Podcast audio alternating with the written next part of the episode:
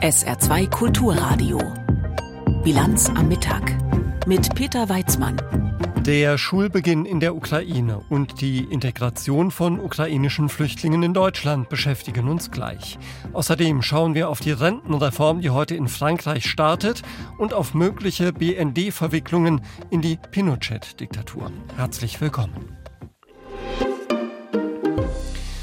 Die russische Luftabwehr hat nach Angaben des Bürgermeisters von Moskau in der Nacht eine Drohne kurz vor der Hauptstadt abgefangen. In der Ukraine hat es nach eigenen Angaben wieder Verletzte bei russischen Raketenangriffen gegeben.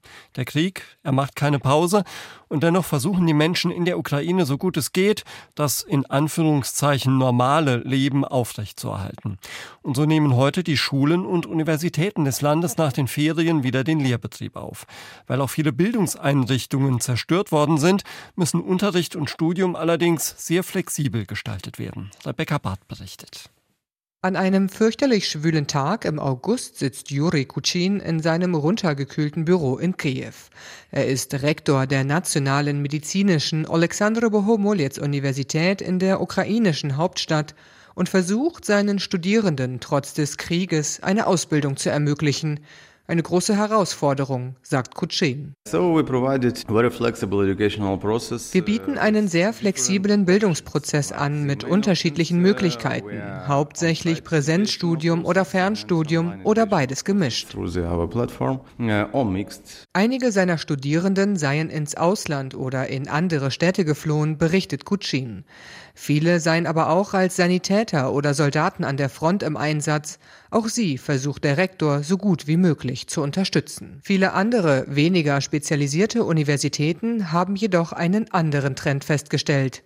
Viele Männer nutzen offenbar ein Studium, um der Einberufung in die Armee zu entgehen. Die Journalistin Natalia Unisko hat mit ihrem Team Immatrikulationszahlen aus den vergangenen Jahren verglichen und eine starke Zunahme unter Studenten festgestellt. Bei uns beginnt man das Studium zwischen 17 und 20 Jahren. Das ist das Standardalter. Aber jetzt hat unsere Recherche gezeigt, dass plötzlich Männer über 30 in die Universitäten strömen. Denn Studierende werden in der Ukraine zunächst nicht in die Armee eingezogen gezogen, und so studieren nun 82 Prozent mehr Männer als noch vor dem russischen Angriffskrieg.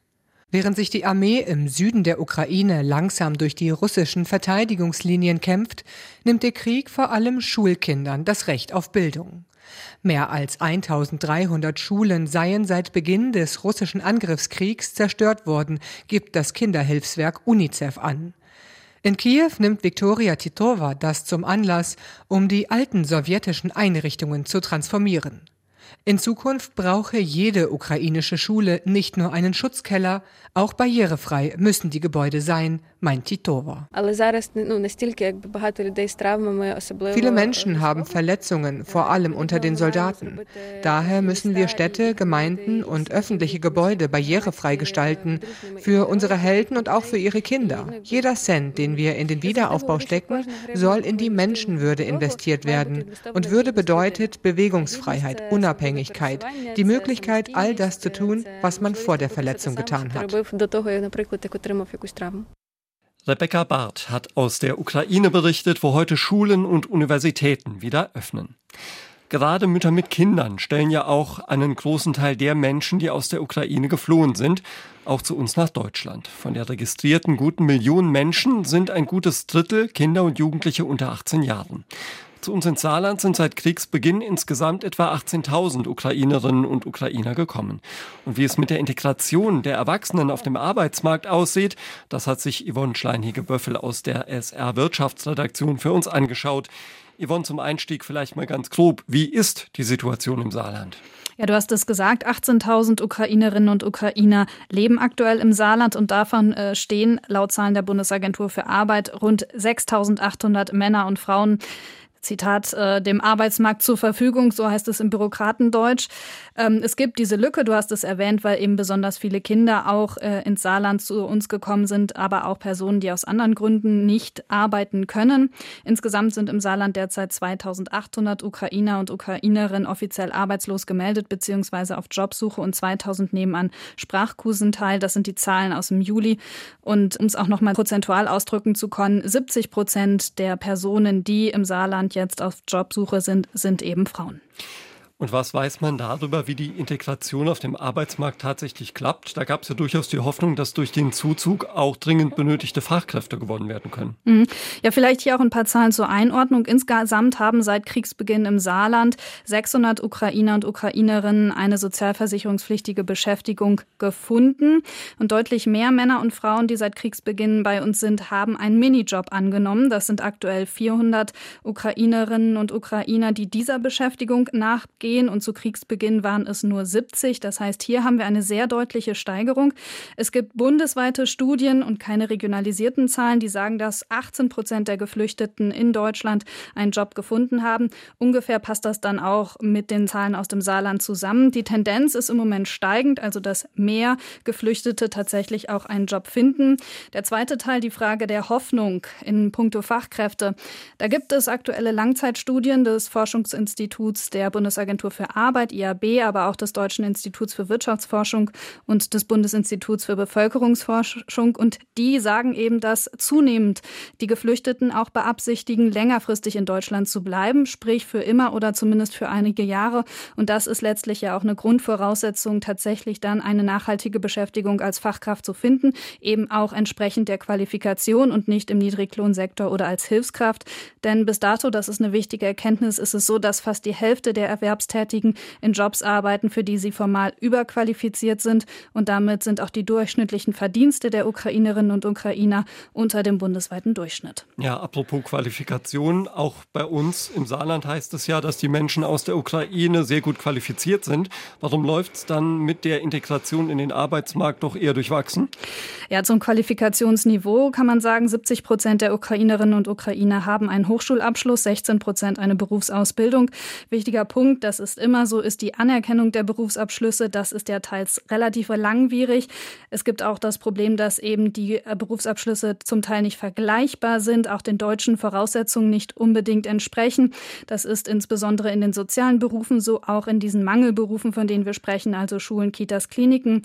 Die Beratungsstelle für Ukrainer und Ukrainerinnen im Saarland sagte mir, dass es insgesamt bei den Menschen auch ein großes Unverständnis gibt, dass es in Deutschland so lange dauert, auch eine fehlende Geduld letztendlich. Ein wichtiger zentraler Punkt ist immer, wenn ich einen qualifizierten Job haben will, dann brauche ich ein hohes sprachliches Niveau und das aufzubauen dauert lange. Wir haben es gesagt, 2000 Ukrainerinnen und Ukrainer absolvieren gerade einen Sprachkurs. Um den machen zu können, braucht es Rahmenbedingungen und das ist ein zentraler Punkt. Die Mehrheit der Geflüchteten sind Frauen mit Kindern und wer keine Kinderbetreuung hat, kann auch keinen Sprachkurs machen. Fehlende Kitaplätze, das ist ein bekanntes Thema. Und es gibt auch Zahlen, die sagen, dass von den Kindern aus der Ukraine zwischen drei und sechs Jahren nur knapp 60 Prozent überhaupt einen Kinderbetreuungsplatz haben. Und bei den Zweijährigen sind es nur 16 Prozent. Also hier ist letztlich einer der wichtigsten Ansatzpunkte. Informationen zur Integration ukrainischer Flüchtlinge auf dem saarländischen Arbeitsmarkt waren das von Yvonne Schleinhege-Böffel aus unserer SR Wirtschaftsredaktion. Und wir haben kurz vor der Sendung miteinander gesprochen. Zur Halbzeit der Wahlperiode treffen sich in diesen Tagen mehrere Bundestagsfraktionen zu Klausuren. Die Linke hat dabei bislang eigentlich nur die eigene Handlungsunfähigkeit festgestellt. Die Union will dagegen ein geschlossenes Bild abgeben und inhaltlich nachlegen. Als größte Oppositionsfraktion im Bundestag hat sie ein Bündel von Maßnahmen vorgelegt, mit dem die schwächelnde Wirtschaft angekurbelt werden soll. Zum Hintergrund unserer Hauptstadtkorrespondentin Sabine Henkel. CDU und CSU halten das für das entscheidende Thema dieser Zeit und es ist die Kernkompetenz von CDU und CSU. Jedenfalls schreiben Wähler und Wählerinnen ihnen das zu. Friedrich Merz will das Thema persönlich besetzen in Zukunft. Er sagt und beruft sich dabei auf Umfragen, dass viele Leute fürchten, dass es mit der Wirtschaft bergab geht und dass die Union Antworten liefern muss. Daher hat sie schon mehrere Papiere geschrieben in den letzten Monaten und fordert eine Wachstumsagenda. Es geht also darum, die Industrie, aber auch mittelständische Unternehmen, Handwerk und so weiter zu entlasten. Ja, wir haben Sabine Henkel auch gefragt, was nun genau geplant ist. Das ist bisher nur teilweise klar. Diese Wachstumsagenda ist noch nicht in allen Punkten konkret. Konkret ist aber, dass die Union die Steuern für Unternehmen begrenzen würde und den Strompreis für alle senken. Also für Unternehmen und auch für die Menschen. Das will die FDP übrigens auch. SPD und Grüne haben andere Ideen. Die Union will auch die Sozialabgaben senken und damit Arbeitsplätze günstiger machen. Und gleichzeitig sollen Leute mehr Netto vom Brutto haben. Es geht CDU und CSU vor allem auch darum, die Industrie Industrie in Deutschland zu halten durch Bürokratieabbau, macht die Ampel auch, durch bessere Abschreibungsmöglichkeiten und dadurch, dass es schneller gehen soll, Industrieanlagen zu bauen. Und noch ein weiterer Aspekt, der betrifft Arbeitszeiten. Die Vier-Tage-Woche lehnt die Union ab, sonst meint sie, ist Wohlstand nicht zu halten. Sabine Henkel mit Informationen zur Vorstandsklausurtagung der Bundestagsfraktion von CDU und CSU. Die SPD, die muss sich heute wie die anderen Ampelpartner auch mal wieder mit neuen Negativwerten befassen. Von den Befragten im aktuellen Deutschlandtrend der ARD sind nur noch 19 Prozent mit der Arbeit von SPD, Grünen und FDP sehr zufrieden bzw. zufrieden. Damit hat das Einverständnis mit der Arbeit der Bundesregierung einen neuen Tiefpunkt erreicht. SPD-Generalsekretär Kühnert hat seine Partei im AD Morgen Magazin nun aufgefordert, stärker eigene Vorstellungen innerhalb der Koalition durchzusetzen. Lothar Lenz mit dem Blick auf die Kanzlerpartei. Die SPD war im jüngsten ARD-Deutschland-Trend auf 16 Prozent Zustimmung abgesunken, während die Union auf 29 Prozent zulegte und die AfD auf 22 Prozent. Kühnert sagte, Harmonie innerhalb der Ampelkoalition sei kein Wert an sich. Der SPD-Generalsekretär nannte als Beispiel die Forderung der SPD, Mieterhöhungen gesetzlich zu begrenzen. Jetzt ist einer unserer Koalitionspartner nicht so wirklich begeistert von dem Thema. Das mhm. ist die FDP. Jetzt müssen wir uns entscheiden. Gehen wir in den Konflikt, um für die Leute was rauszuholen, dann heißt das Streit. Mache ich den Streit nicht, dann ist zwar vermeintliche Harmonie, aber für die Mieterinnen und Mieter in Deutschland haben wir nichts rausgeholt und die zahlen weiter hohe Mieten. Infratest DIMAP hatte erfragt, dass 72 Prozent der Wahlberechtigten in Deutschland strengere Auflagen für Vermieter begrüßen würden. Als eine der Ursachen für den niedrigen Rückhalt der Bundesregierung sieht Kühnert die anhaltende Inflation. Zwar hätten viele Menschen durch höhere Gehälter, durch Bürgergeld und Kindergeld mehr Geld zur Verfügung, die sinkende Kaufkraft führe aber dazu, dass man sich im Supermarkt oder im Urlaub trotzdem weniger leisten könne. Kühnert sprach sich erneut für einen staatlich subventionierten Industriestrompreis aus. Die energieintensiven Unternehmen bräuchten diese Unterstützung, sagte der SPD-Generalsekretär. Sie hören die Bilanz am Mittag auf SA2 Kulturradio. Der Start der umstrittenen Rentenreform in Frankreich ist gleich noch ein Thema bei uns. Jetzt gibt's erstmal Wichtiges in Kürze mit Denise Friemann. Der gesundheitspolitische Sprecher der Grünen Bundestagsfraktion Dahmen hat empfohlen, im Herbst wieder Masken zu tragen. Dahmen sagte dem Redaktionsnetzwerk Deutschland, es mehrten sich die Hinweise, dass in der Herbst-Wintersaison akute Atemwegsinfektionen deutlich zunehmen könnten. Daher könne es sinnvoll sein, etwa in Pflegeeinrichtungen oder Kliniken wieder eine Schutzmaske aufzusetzen. Ältere Menschen und Risikopatienten sollten zudem ihren Impfschutz auffrischen. Die Einführung des Deutschlandtickets hat zu mehr Fahrgästen im ÖPNV geführt. In einer Umfrage des Verbands Deutscher Verkehrsunternehmen haben acht Prozent der Befragten angegeben, vorher keine Busse und Bahnen im Nahverkehr genutzt zu haben. In den Monaten Juli und August hatten 10 Millionen Menschen ein Deutschlandticket. Der Verband rechnet damit, dass die Zahl weiter steigt, fordert dafür aber eine schnelle politische Einigung zur künftigen Finanzierung des Tickets. Ab heute können nur noch Privatpersonen eine staatliche Förderung für den Kauf eines E-Autos beantragen. Für Unternehmen fällt der sogenannte Umweltbonus weg. Der Verband der Automobilindustrie befürchtet, dass sich dadurch Elektroautos auf dem Markt schlechter durchsetzen werden. Privatpersonen können den Umweltbonus weiterhin erhalten.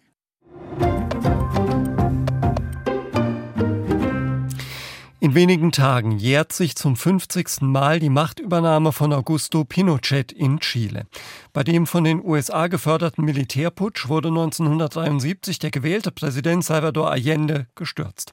Pinochet errichtete eine grausame Militärdiktatur, die ihn Jahrzehnte im Amt hielt. Kurz vor dem Jahrestag gibt es nun neue Erkenntnisse über die Rolle eines NS-Kriegsverbrechers und zeitweiligen BND-Agenten bei der Gründung von Pinochets Geheimdienst. Thomas Nachtigall berichtet. Der ehemalige SS-Standartenführer Walter Rauf, hauptverantwortlich für die Entwicklung und den Betrieb der Gaswagen, in denen Hunderttausende überwiegend jüdische Menschen ermordet wurden, war nach dem Militärputsch in Chile 1973 in führender Position an der Verfolgung und Vernichtung von Oppositionellen beteiligt.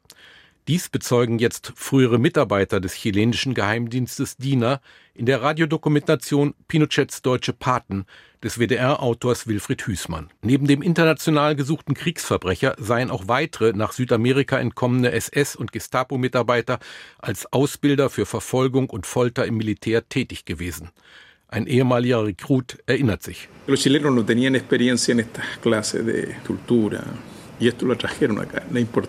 Die Chilenen hatten keine Erfahrung mit dieser Art von Folter. Das haben sie importiert. Von den Gringos. In diesem Fall waren es Deutsche. Und sie begrüßten uns mit einem Willkommen. Rauf war trotz seiner Vergangenheit 1958 vom Bundesnachrichtendienst rekrutiert worden, um, Zitat, die Ausbreitung des Kommunismus auf dem amerikanischen Subkontinent zu verhindern. Zitat Ende. Jahrzehntelang hatte die Behörde behauptet, keine Informationen über sein weiteres Wirken zu haben, nachdem er 1962 abgeschaltet worden sei. Nun räumt der BND ein, man habe von Raufs Arbeit im chilenischen Repressionsapparat gewusst. Er sei dort allerdings nur in untergeordneter Funktion tätig gewesen. Die Zeugen bezeichnen ihn dagegen als Befehlshaber und geben Hinweise auf zwei Industriebetriebe, in denen unter seiner Führung Leichen mehrerer hundert politischer Gefangener verbrannt worden seien. Einer der Orte sei die Anlage des ehemaligen Hundekrematoriums von Santiago gewesen. Sie war eigentlich für Hunde da, aber jetzt sollte sie für Menschen benutzt werden. Rauf gehörte zu der Abteilung, die hieß Abteilung Finale Lösung. Die Suche nach über 1400 Verschwundenen ist in Chile auch 50 Jahre nach dem Militärputsch ein drängendes Thema. Die dortigen Ermittlungsbehörden wollen den neuen Spuren nun nachgehen. Gegen den Bundesnachrichtendienst werden weitere Vorwürfe erhoben.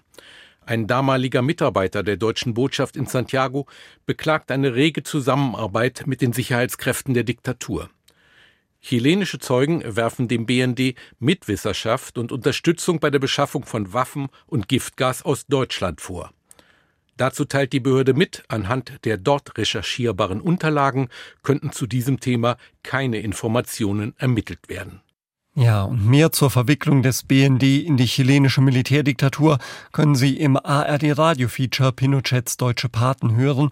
Das gibt's am 17. September in unserer Featurezeit um 9.05 Uhr und dann auch in der ARD Audiothek.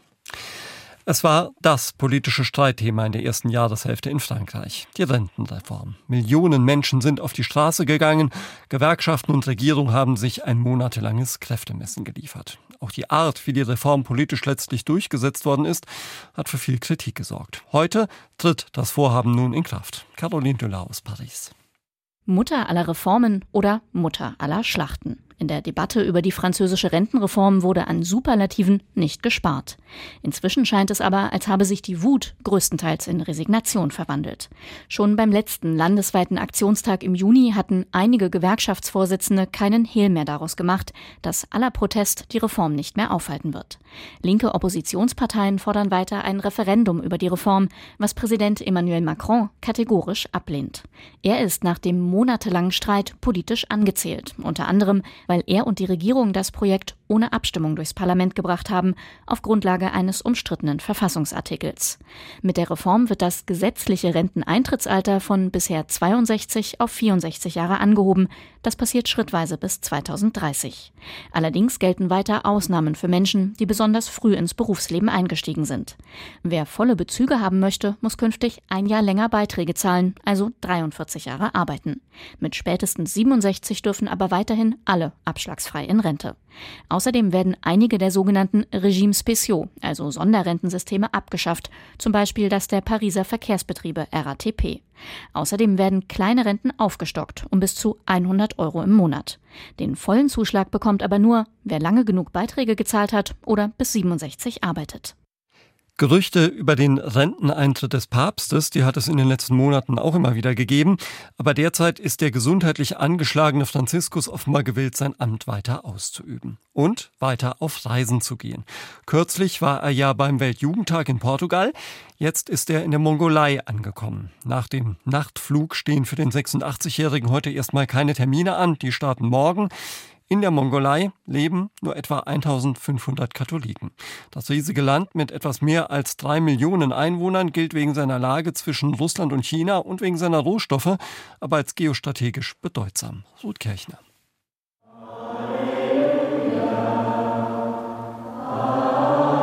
Heilige Messe in der Kathedrale von Ulaanbaatar. Das runde, lehmbraune Gebäude ähnelt eher einer traditionellen mongolischen Jurte als einer Kirche.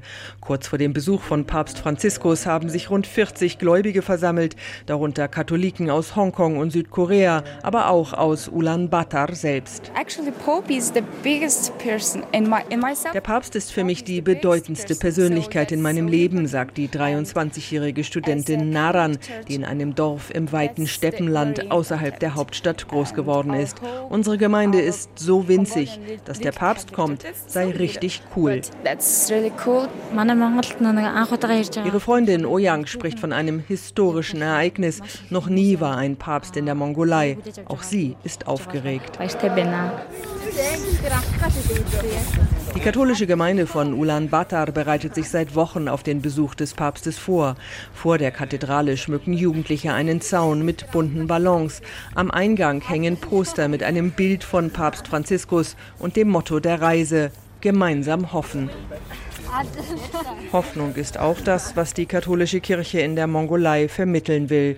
Seit den 90er Jahren, als das Land nach dem Ende der Sowjetunion unabhängig und demokratisch wurde, die Wirtschaft aber kollabierte, ist die Kirche hier aktiv, vor allem im sozialen Bereich. Fast jeder dritte Mongole gilt bis heute als arm. Am Stadtrand von Ulaanbaatar leben in sogenannten Gör- oder Jurtensiedlungen tausende Menschen ohne richtige Strom- und Wasserversorgung und ohne feste feste Jobs oder Perspektiven. Diesen Menschen will die Kirche helfen. Gleich neben der Kathedrale betreibt der katholische Salesianer Don Boscos Orden eine Fachschule. Eine Gruppe Lehrer bereitet an diesem Morgen das neue Schuljahr vor. 300 junge Leute werden hier zu Elektrikern, Automechanikern, Klempnern oder Bürokräften geschult. Daneben gibt es eine Kindertagesstätte und eine Unterkunft für 25 Obdachlose oder verwaiste Kinder und Jugendliche. Unter ihnen Suchbatar. Er habe hier so viel gelernt, das habe ihm neue Chancen eröffnet, sagt der zurückhaltende 18-Jährige. Suchbatar lebt seit sechs Jahren bei den Ordensbrüdern, stammt aus Darchan im Norden der Mongolei. Seine Mutter hat es als Witwe irgendwann nicht mehr geschafft, neun Kinder alleine großzuziehen und zwei Söhne nach Ulaanbaatar geschickt.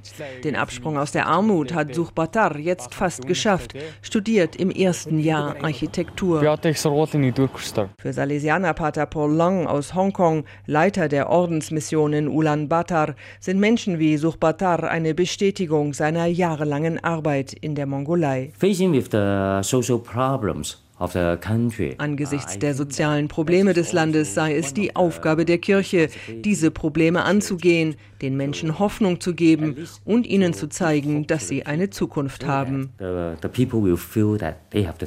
Und dass jetzt sogar der Papst nach Ulaanbaatar gekommen ist, um diese Arbeit zu würdigen, ist für Pater Long und seine Schützlinge eine ganz besondere Form der Anerkennung.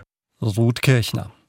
Internationale Funkausstellung auf dem Berliner Messegelände am Funkturm. Die Zeiten, als das eine Woche lang stundenlange Sondersendungen mit Gottschalk Jauch oder Harald Schmidt zur Folge hatte, die sind lange vorbei. Auch die Messe selbst hat nicht mehr die alles überragende Bedeutung für den Bereich der Unterhaltungselektronik wie früher. Aber nach der pandemiebedingten Pause im vergangenen Jahr soll die Messe wieder größer und internationaler werden. Heute geht's wieder los mit mehr als 2000 Ausstellern aus 50 Ländern. Lisa Splanemann. Kühlschränke, die kommunizieren, Roboter, die Musik auflegen und nachhaltige Smartphones. Die internationale Funkausstellung startet heute für insgesamt fünf Tage. Sebastian Klöß vom Digitalverband Bitkom rechnet auf der IFA mit neuen Entwicklungen, vor allem in den Bereichen künstliche Intelligenz und Nachhaltigkeit. Also KI ist ja generell so ein riesengroßer Trend in diesem Jahr und strahlt natürlich auch auf die Consumer Technology aus. Und ich bin selber sehr gespannt, was ich dann auch im Bereich ja vielleicht Virtual Reality, mit Blick auch auf das Metaverse, was im letzten Jahr ein großes Thema war, in diesem Jahr ein bisschen ja, kleiner geworden ist, was sich da tun wird. Die Unternehmen befinden sich derzeit in einer wirtschaftlich angespannten Lage. Die Konsumlaune geht wegen der anhaltend hohen Inflation zurück, wie aktuelle Zahlen des GfK Konsumklimas zeigen. Unter anderem deshalb setzt die Branche auf Trends wie künstliche Intelligenz und Nachhaltigkeit. Die Branche erhofft sich auch durch die IFA einen Schub. Inwieweit sich die Messe positiv auswirkt, wird sich zeigen. Auch die IFA gibt sich grün. So gibt es an einem der Tage einen Reparaturservice für die Besucher, erklärt Sarah Warnecke, Geschäftsführerin der GFU, Mitorganisatoren der IFA. Ja, das ist ein äh, Mend and Repair Shop aus Berlin. Die werden am 2. September ausgewählte Produkte, die vorher registriert wurden, reparieren dort vor Ort. Also das ist auch ein Trend, der in den letzten Jahren hinzugekommen ist. Das ist ein Thema, das die Konsumentinnen und Konsumenten auch betrifft. Wir wollen da auch mit dabei sein und auch vorantreiben. Das ist Teil des sogenannten Sustainability Village, dem neuen Nachhaltigkeitsbereich. Dort geht es um grüne Innovationen, wie etwa um umweltfreundliche Mobilität. Die Nachhaltigkeitshalle ist Teil der neuen IFA-Strategie. Die Ausstellung findet in diesem Jahr unter neuer Leitung statt. Die Messe Berlin ist nicht mehr Veranstalter, sondern Vermieter, erklärt Emanuel Höger von der Messe Berlin.